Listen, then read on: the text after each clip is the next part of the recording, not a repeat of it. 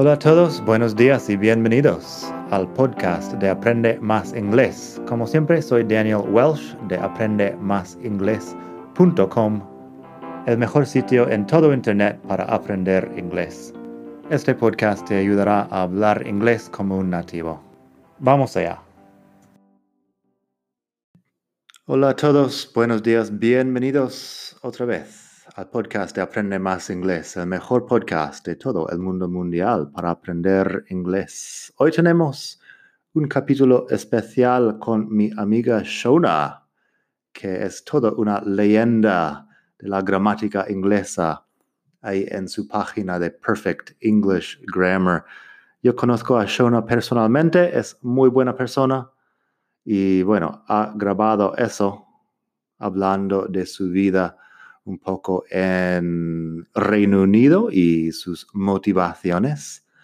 Y siempre es bueno que escuches otro acento aparte del mío. Así que tienes Shona, que tiene un acento algo diferente. Pásate por madridingles.net barra 82 para leer el texto aquí.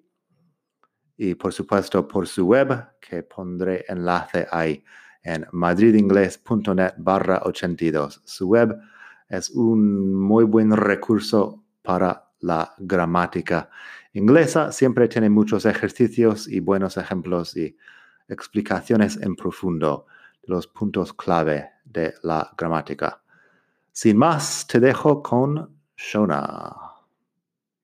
Hello, everybody. Um, my name's Shona. Uh, I'm an English teacher like Daniel, except uh, I have a British accent. I was born and raised in Scotland, but I've lived in London for a long time, so my accent is more or less kind of standard British now with a few little Scottish parts. Um, when I left Scotland uh, as a young adult, I travelled a lot. I really liked travelling, I really liked different cultures. I lived in France, I lived in Japan, I lived in South Korea, and New Zealand and Australia.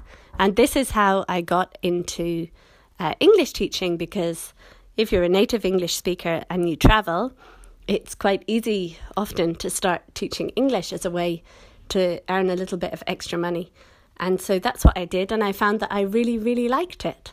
Um, and so I eventually came back to London, um, where I still live now, and I kept going with the English teaching, and um, this is how uh, pretty much my whole career developed. And now I actually um, write grammar materials for English students.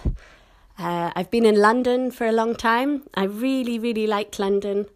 Um, it's such an interesting and vibrant and cosmopolitan and varied and interesting city. I just love its energy.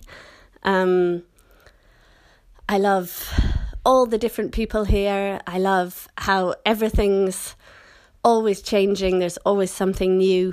Um, I love all the different restaurants, the coffee shops, the theatres. It's such a, a, for me, a fabulous city. Um, especially I grew up in the in the countryside and I find living in a city just utterly wonderful, especially such a big city. Um, I know a lot of people complain about the weather here.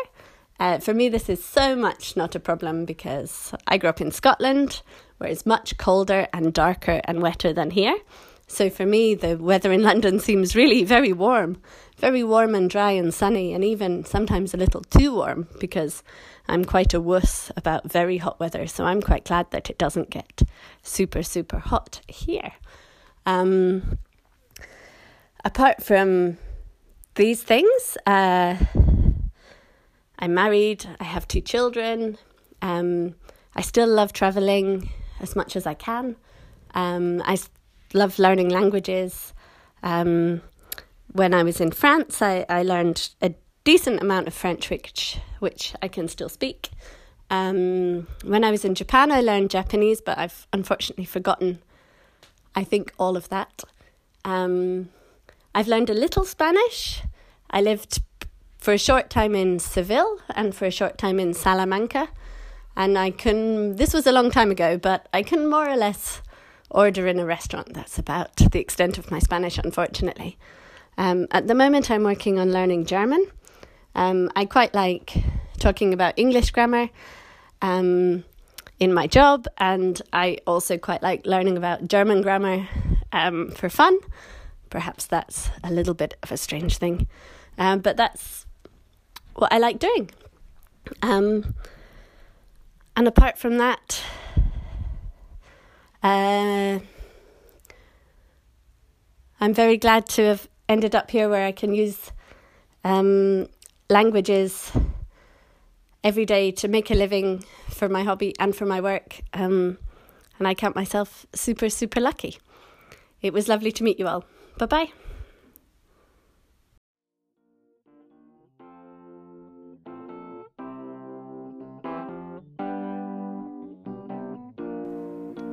Gracias por escuchar. Como siempre puedes pasar por mi web aprendemasingles.com. Para mucho más tengo vocabulario, expresiones para hablar, phrasal verbs, gramática, pronunciación y mucho más en la web.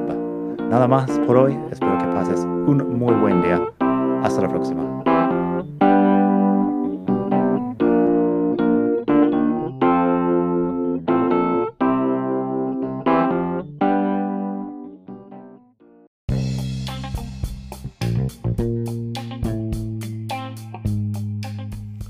Hola de nuevo. Antes de terminar quería pedirte un pequeño favor. Si te gusta este podcast, puedes suscribirte en Apple Podcasts o bien en Spotify. Hay también la posibilidad de hacer una reseña ahí en Apple si estás escuchando eso en el iPhone.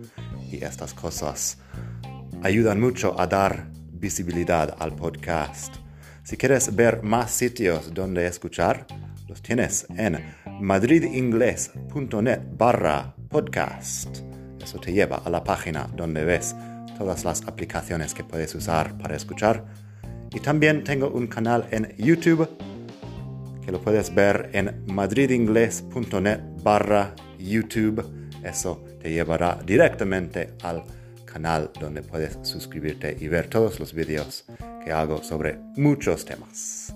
Nada más por hoy, espero que pases un muy buen día, aprende mucho y hasta la próxima. Bye.